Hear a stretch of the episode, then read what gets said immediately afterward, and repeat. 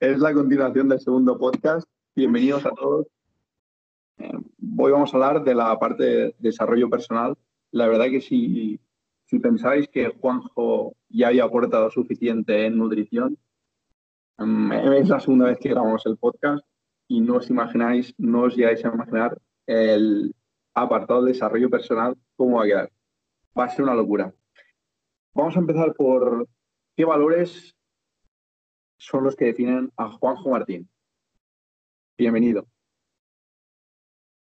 Otra vez de nuevo, hola, Sergio, ¿cuánto tiempo?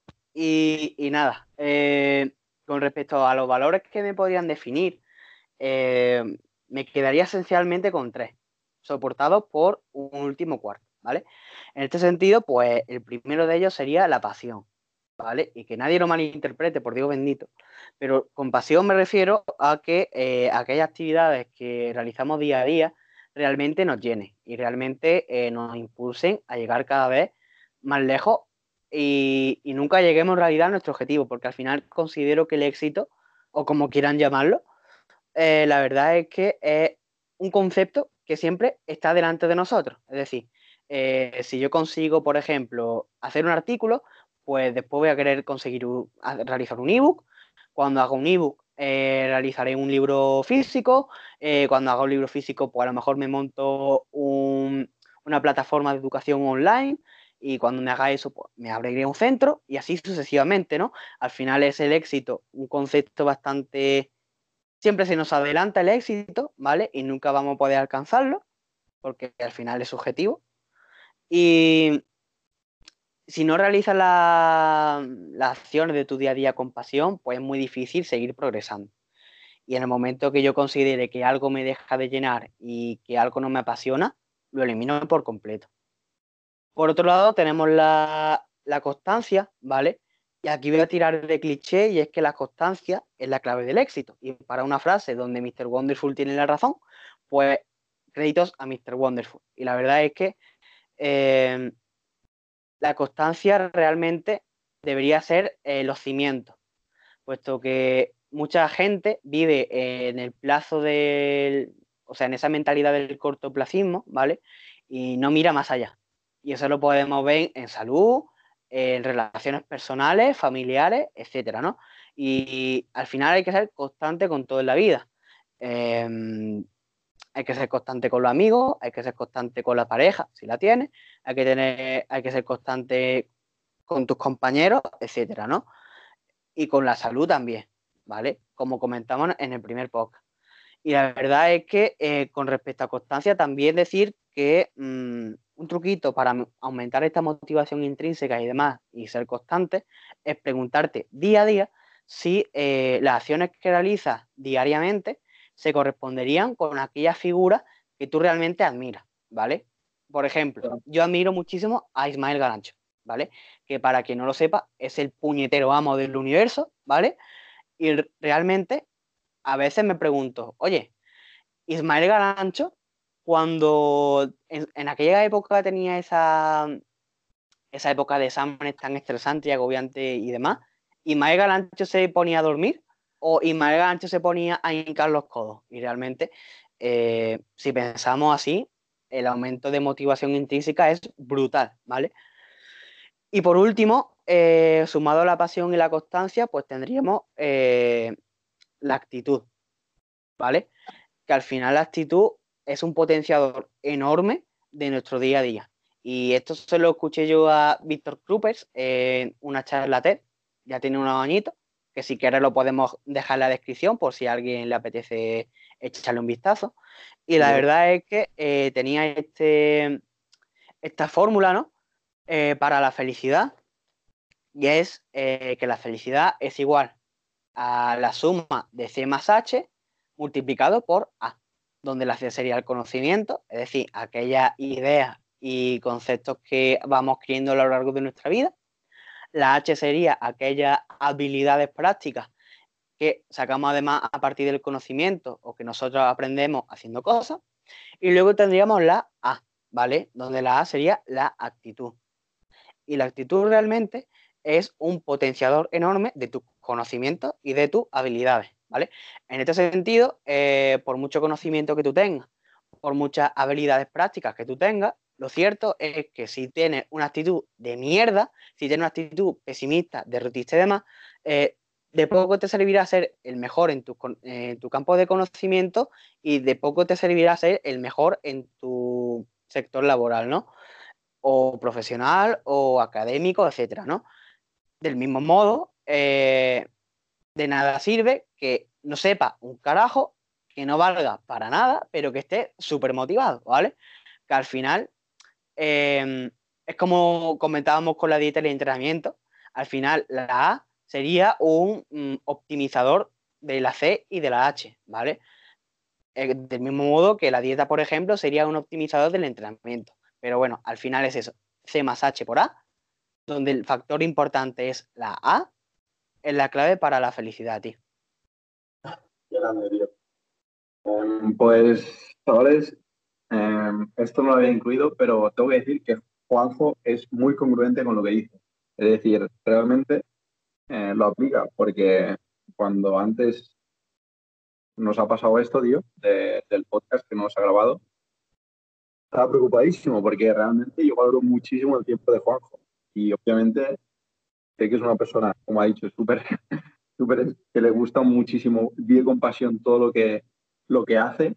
Eh, como ha hecho con el ejemplo de, de, Ismael Galancho, se dedica a muerte con lo que, con lo que hace. Y cuando realmente eh, me has dicho, tío, vamos a volver a grabarlo, eh, realmente creo que está siendo muy congruente y realmente, vuelvo a decirlo, lo valoro muchísimo eh, todo lo que me estás dedicando, la verdad. Gracias a ti por tus palabras, tío. Qué menos. Vamos a poner el sesgo de confirmación. Em, digamos que el, viendo el sesgo de confirmación como una tendencia que tiene el ser humano a, buscar aquello que cree. Por ejemplo, eh, yo creo que el agua de coco tiene muchísimos beneficios pues alguien me lo pone en duda, pues sabes qué, voy a buscar en Google y pongo el agua de coco y sus beneficios. Pues obvio que te van a salir artículos que solo hablen de beneficios del agua de coco.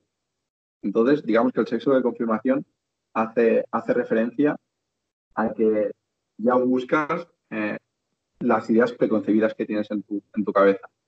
Em, si quieres explicarlo un poco, nos pones un ejemplo y me gustaría comentar eh, sobre todo, cómo esto se aplica a la divulgación, a la investigación, porque hoy en día vemos tendencias como gente que aboga por que la intensidad es la variable estrella, el volumen es la variable que dará por progresar, cuando en realidad puedes aprovechar cada una de ellas a su manera y no sé, tú mismo, explícanos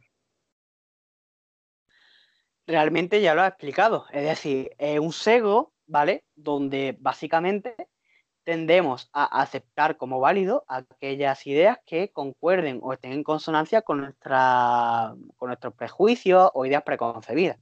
De ahí perfecto. Y en realidad eso es un sesgo que todos, en mayor o menor medida, tenemos, ¿vale? Y, nada, lo has explicado muy bien, por ejemplo, con lo del agua de coco o el azúcar que comentamos en el primer podcast, ¿vale? Eh, al final siempre tendemos a aceptar aquello con lo que nosotros sentimos, mm, con lo que nosotros nos sentimos cómodos y eh, independientemente de que eso sea válido o no, de que eso sea cierto o no, lo cierto es que al final eh, siempre tenemos ese sesgo y no nos impide ver las cosas más allá de nuestra perspectiva, lo cual es un freno brutal al crecimiento personal, ¿vale? Y en este sentido, pues bueno, en, la primera grabación también hablábamos un poco sobre eh, cómo, en lo que a mí respecta, eh, evitaba este sesgo de conformación. Y antes de nada, esto no lo hice en el primero, la verdad es que me acaba de venir a la mente el ejemplo de Eneco, ¿vale? Batman Science. Y la verdad es que cualquiera que haya ido a alguna de sus formaciones, ¿vale? Lo cierto es que al inicio siempre te pone una pirámide con las variables más importantes de cara a optimizar el entrenamiento y las ganancias de masa muscular. Y siempre lo primero que dice, lo primero, es que ha cambiado la pirámide antes de venir o el día antes o lo que sea. Es decir, Que al final, en ECO, por ejemplo, tiene una mentalidad de investigador y científico brutal que le permite ver más allá y adaptar nuevas posiciones y nuevos estándares con respecto a la ciencia, ¿vale? Y aquí estamos hablando de ciencia, pero es que en realidad esto es como todo en la vida, ¿vale? Y aquí ya centrándonos un poco las estrategias que yo intento utilizar para evitar este sesgo, ¿vale? Pues serían, en primer lugar, intentar poner a prueba lo que viene siendo mi hipótesis inicial. Es decir, me pongo en la posición de abogado del diablo y empiezo a juzgar y a lanzar preguntas, cual socrático, para demostrar realmente si mi hipótesis tiene la fortaleza suficiente como para poder darla por sentada, que nunca lo daré por sentada por esta humildad y espíritu científico que, que tendríamos que tener, pero realmente poner la prueba, ¿vale? Que, así también se pasa muy bien eh, investigando y demás, y creo que se aprende muchísimo. Y otro factor importante que yo considero es el de eh, intentar meterse en la piel del que tiene una opinión contraria a la tuya, ¿vale? En este sentido, eh, digamos, intentar entender la postura de la otra persona y tener una mente abierta para abrazar dicha postura, ¿vale? Porque al final el hecho de intentar demostrar que tú tienes la verdad absoluta y que el resto de opiniones o conocimientos no sirven absolutamente para nada, ya digo, es un lastre enorme para el crecimiento personal. Entonces, en resumen, para evitar este sesgo de confirmación, pues diría poner a prueba nuestra hipótesis y por otro lado, tener la mente abierta, ¿vale? Para eh, abrazar opiniones ajenas y que sean distintas a las nuestras, porque, joder, al final enriquecerte de opiniones que son diferentes a la tuya es lo que realmente te va a hacer crecer. Totalmente. Y antes has comentado que esto se relacionaba con el efecto de... con un efecto, has dicho el efecto de Dunning. De, de Dunning-Kruger, sí. Exacto. ¿Nos lo puedes explicar un poquito por encima? Vale, eh, vamos a hacerlo un pelín más práctico, ¿vale? con respecto a la explicación inicial y es que aquí me dirijo al oyente. Imagínate que estás aprendiendo sobre eh, elaborar muebles, ¿vale? Y tú te lees eh, el abstract de elaboración de una mesilla de noche, ¿vale? Y tú dices, buah, tío, voy a comprar materiales y aquí soy el putísimo amo, voy a mm, construir la mejor mesilla de noche del mundo. Y lo demás, pues pues nada, no valen para nada porque yo soy el amo y yo soy el mejor del mundo, ¿vale? En este sentido, pues a medida que vas leyendo sobre, bueno, en esta primera fase, tu propia incompetencia te hace, em, te hace no ser consciente de tu propia incompetencia, ¿vale? Es decir, que al final eh, te crees que lo sabes todo, pero en realidad no sabes nada. Y a medida que vas eh, indagando un poquito en el conocimiento de construir mesitas de noche, pues te das cuenta de que no sabes nada, ¿vale? Y entonces ya se llega a esa fase que yo llamo el foso de la desesperación, donde, buah, tío, es que no sé de qué material voy a construirla, no sé qué tornillo voy a utilizar, no sé qué tipo de barniz le voy a poner, buah, tío, lo de la mesilla de noche es súper complejo, tío, y no valgo para nada, ¿no? Y al final, a medida que vas adquiriendo conocimiento sobre mesitas de noche, mesitas de noche por decir algo, pues al final te das cuenta de que quizás no estabas tan hundido como pensabas y que realmente empiezas a valorar lo que ahora sí que sabes que sabes, ¿vale? Es decir, al final la, moraleja de todo esto es que siempre hay que tener la humildad suficiente como para entender que siempre va a haber alguien mejor que nosotros, siempre, y que eh, no nos tenemos que subir tanto a la parra pensando que somos los puñeteros amos del mundo, porque no lo somos y cuanto antes seamos conscientes de que eh, no tenemos, o sea, cuanto antes seamos competentes en demostrar nuestra propia incompetencia, pues mejor para todos y mejor para ti. Exacto. Sobre todo, este último punto es muy interesante porque en el momento que tú ya piensas que lo sabes todo, realmente te estás cerrando puertas a nuevas perspectivas, a nuevos conocimientos y a nuevas ideas. Básicamente porque realmente crees que estás en lo cierto y te estás perdiendo mucha parte. Entonces, me gustaría comentar lo que te he comentado antes del, del, libro de mi dieta cogea.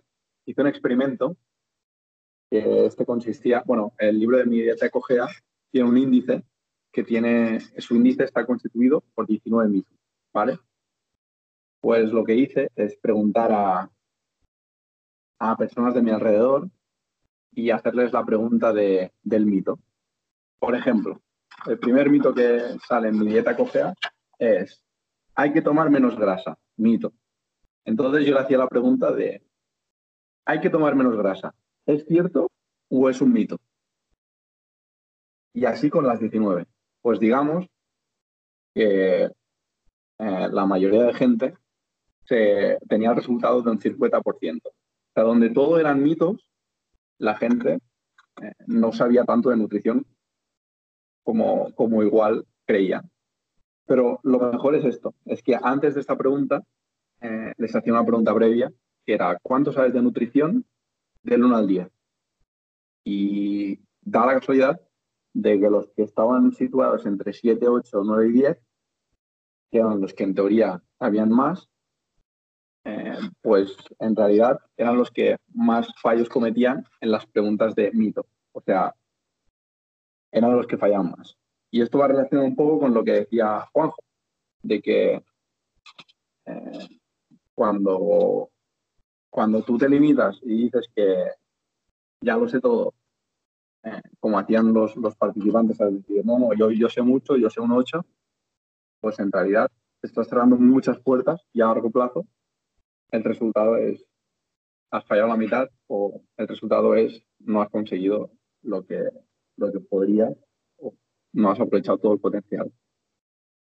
Eso es, tío. Vale, pues Juanjo, em, me gustaría acabar esto con un par de preguntas que nos, ha hecho, nos han hecho los oyentes. Y te las voy a decir un poco así de memoria, ¿vale? Eh, la, la, primera eh, a mí me interesa muchísimo, es saber tus influencias. Em, ¿qué, sabemos? Eh, de, dónde, dónde viene esta mentalidad? ¿De dónde has aprendido personas, autores, libros, cursos? ¿Por qué Juanjo Martín es Juanjo Martín? Bueno, pues Juanjo Martín es Juanjo Martín no por esta visión egocéntrica que mucha gente tiene, sino porque al final nosotros nos moldeamos con la experiencia y conocimientos que tenemos con otras personas, ¿vale? Al final somos un fruto de nuestras interacciones con el medio y con las personas. Eso es importante y vital que lo comprendamos y no caer en esa visión egocéntrica. Entonces, eh, cada vez que me preguntan sobre influencia, pues siempre me gusta hacer un poco de introspección y vuelta al pasado y me remonto a la época de tercero de la ESO, ¿vale?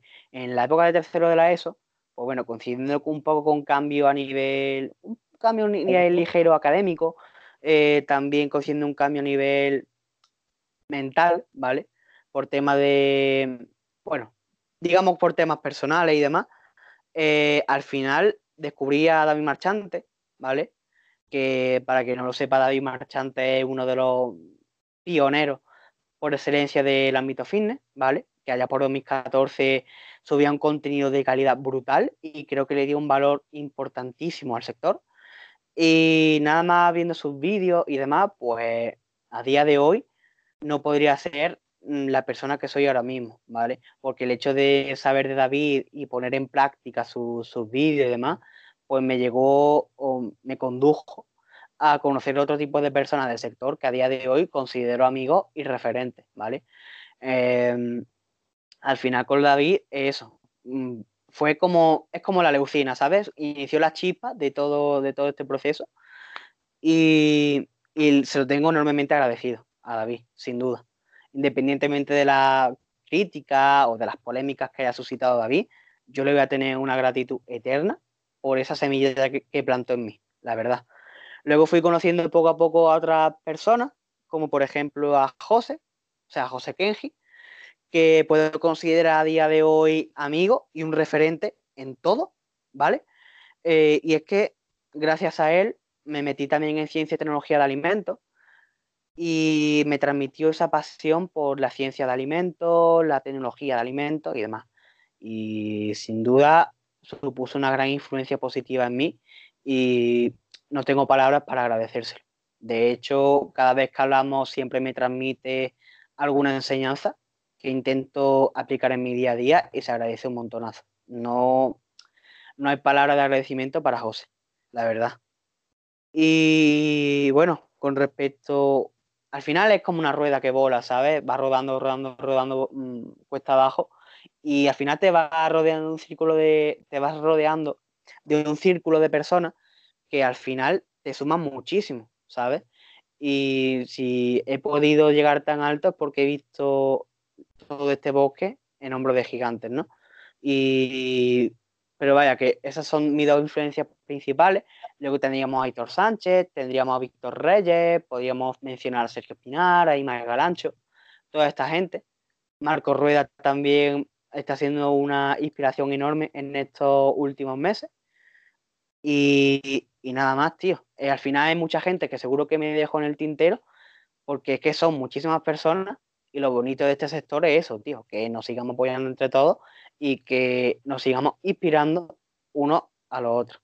Que al final lo bonito de, este sector es eso.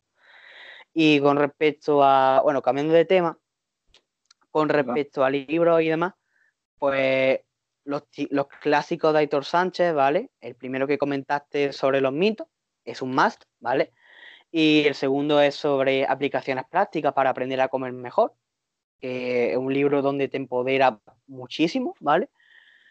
Para principiantes diría que son los primeros que, yo leería y a partir de ahí pues investigar un poquito más sobre el libro de nutrición. Luego tendríamos el de Fernando Mata y Antonio Jesús Sánchez Olivet, donde creo, creo recordar que se llamaba Guía para optimizar el rendimiento deportivo. Y eh, este ya más bien para intermedio, avanzado, y aquí intenta ahondar un poquito en temas de nutrición deportiva, mejora del rendimiento a nivel de deportes de contacto, deportes de raqueta, deportes de dinámica intermitente, deportes de fuerza, deporte acuático, deportes de estética, etcétera, ¿no? Al final es un libro muy completo y del cual se puede aprender muchísimas cosas, ¿vale? Al final, eso, tío, que independientemente del nivel del libro que tú te leas, siempre seguro que vas a aprender algo, siempre. Y otro que estoy leyendo así, de nutrición, y hacer tema nutrición, es el de Lane Norton, que sacó hace poquito, de Fat Loss Forever, donde básicamente a base de ciencia y experiencia a nivel profesional, pues te va dando una serie de pautas para eh, una pérdida de grasa eficiente y sostenida en el tiempo, ¿vale? Lo cual me parece increíblemente... Es que el libro es la hostia, tío, te lo prometo. Eh, ya voy por la página 300 y puedo decir sin ninguna duda que es que es una joya, tío. Es un must, ¿vale? O sea que si alguien se lo quiere pillar o lo que sea, la única pega es que está en inglés, pero merece mucho la pena, tío. Dime. No, no, digo que apuntado está. seguro, si lo mm. recomiendas, tío, confío en que será una buena joya. Pues si te parece, vamos a, una última pregunta de, las historias que he hecho hoy. Y es que las estoy viendo y realmente están un poco raras o sea, no me gusta mucho cómo están formuladas. Por ejemplo, vemos aquí que pone algo, es verdad que el pan engorda. Entonces yo creo que con el primer audio, más o menos, podemos ver cómo es un poco de reduccionismo.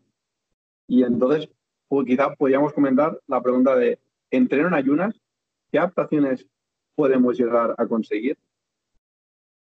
Vale. Eh, lo mencionamos en el primer podcast y la verdad es que el contexto marca mucho la, la pauta, ¿vale? La pauta dietética o pauta de entrenamiento. mencionando un poco la historia del entrenar en ayunas, lo cierto es que em, siempre se ha aludido siempre al cardio en ayunas. Luego si quieres hablamos un poco de entrenamiento de fuerza en ayunas, pero el cardio en ayunas siempre se ha creído que favorecería la pérdida de grasa eh, por una serie de mecanismos fisiológicos que son ciertos, pero eh, no llevan a ese desenlace de mayor pérdida de grasa per se, ¿vale? En este sentido, pues bueno, sabemos que por tener bajos niveles de glucógeno hepático y, tener los niveles de insulina bastante bajos, pues se favorecería una mayor movilización, transporte y oxidación de ácido graso, ¿vale? Lo cual, por pura lógica, pero lo lógico no es cierto a veces, eh, por pura lógica, pues nos daría lugar a una mayor pérdida de grasa, ¿vale? Lo cierto es que esto no es del todo así y en lugar de centrarnos en temas de insulina y oxidar más grasa, esto no se traduce necesariamente en mayor pérdida de grasa. Y lo que se nota luego es que posterior al entrenamiento, lo cierto es que eh, se tiende a oxidar más glucosa que ácido graso, ¿vale? Y al revés, si entrenamos con una ingesta previa de alimentos, pues se ve que durante el entrenamiento de cardio eh, oxidaremos más glucosa y menos ácido graso, pero a lo largo del día se oxidarán más ácido graso que glucosa, ¿vale? Al final del día, pues, ¿qué ocurre? Que al final el, ratio de oxidación de glucosa a ácido graso, pues prácticamente el mismo. Es decir, que al final quizá el cardio en ayunas o dentro de cualquier disciplina de, o sea, en cualquier plan de, entrenamiento, pues puede ser, podría ser una estrategia interesante de cara a optimizar el rendimiento en épocas donde queramos entrenar con depósitos de glucógeno bajos, ¿vale?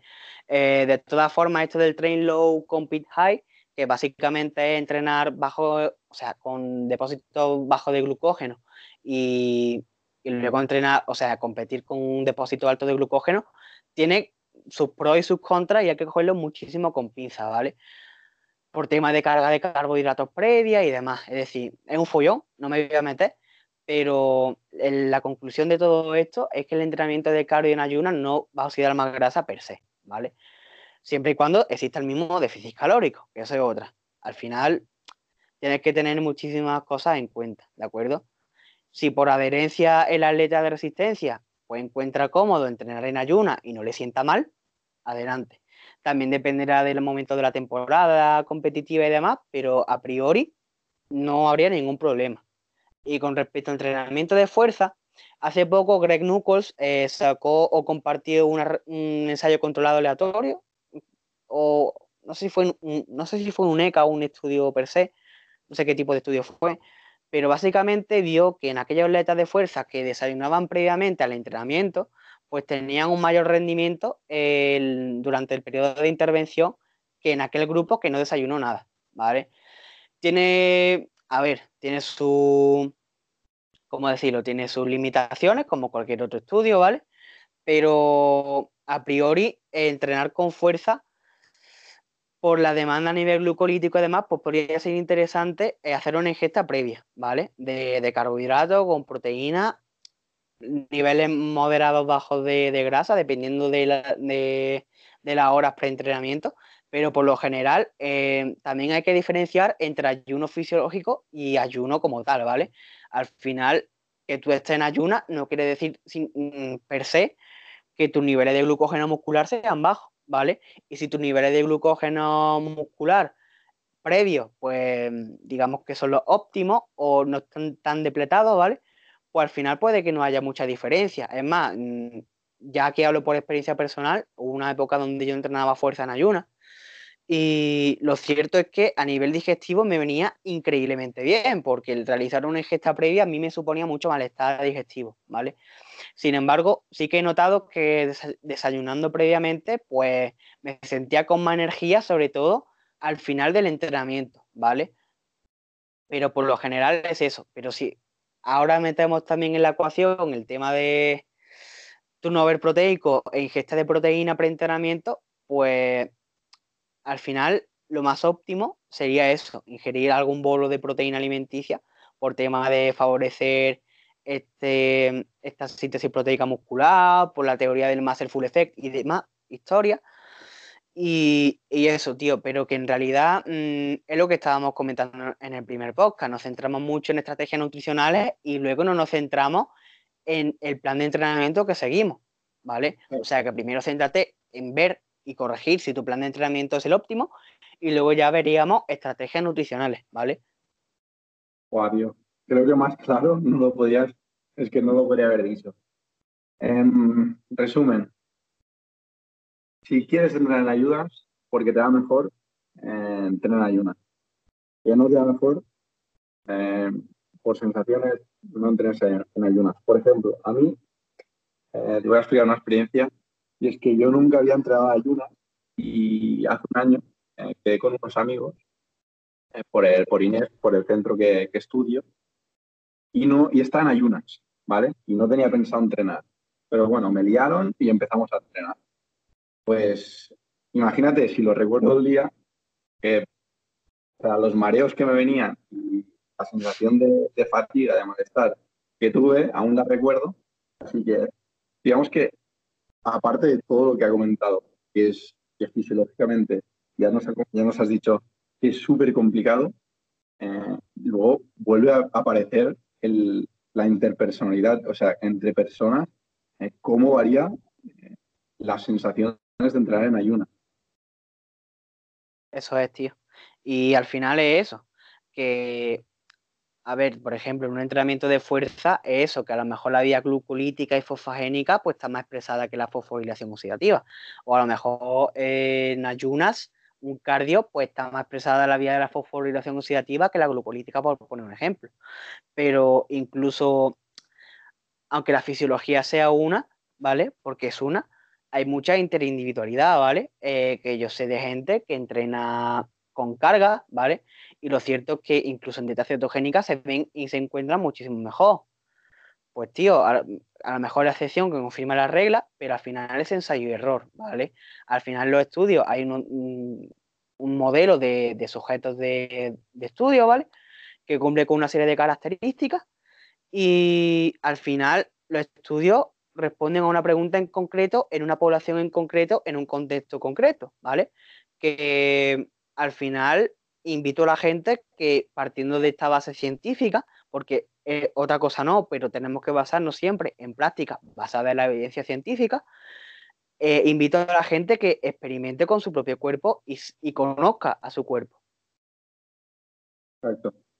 Y una cosa que me abrió muchísimo en la mente cuando, también está muy, muy metido eh, con los estudios, digamos que realmente fue eso, iniciarme a, a ver un estudio. O sea, tú ves un estudio y realmente aunque tú has dicho que sea una población específica, un entrenamiento específico y tal, sigue habiendo diferencias entre personas. Eh, digamos que es muy, muy complejo y cuando realmente ves eh, los resultados, dices, ¡guau! Es que todo, todo, todo es mucho, mucho más complejo. O sea, realmente cada persona es un mundo. Claro, tío, y ahí es cuando decimos que programar es un arte. Ahí estamos. Ahí estamos. Pues Juanjo, tío, eh, te estaré eternamente agradecido y nos vamos a despedir. Eh, seguimos en contacto. Esto no es, un, no es un adiós, tío, ya lo sabes. Es un hasta pronto, porque en breves eh, estaremos haciendo más cosas. Y lo dicho, gracias por el tiempo dedicado, gracias por, por lo fácil que me lo has hecho, tío. Gracias por la actitud. Gracias, tío. No hay que agradecer nada, tío. Muchísimas gracias a ti, de verdad.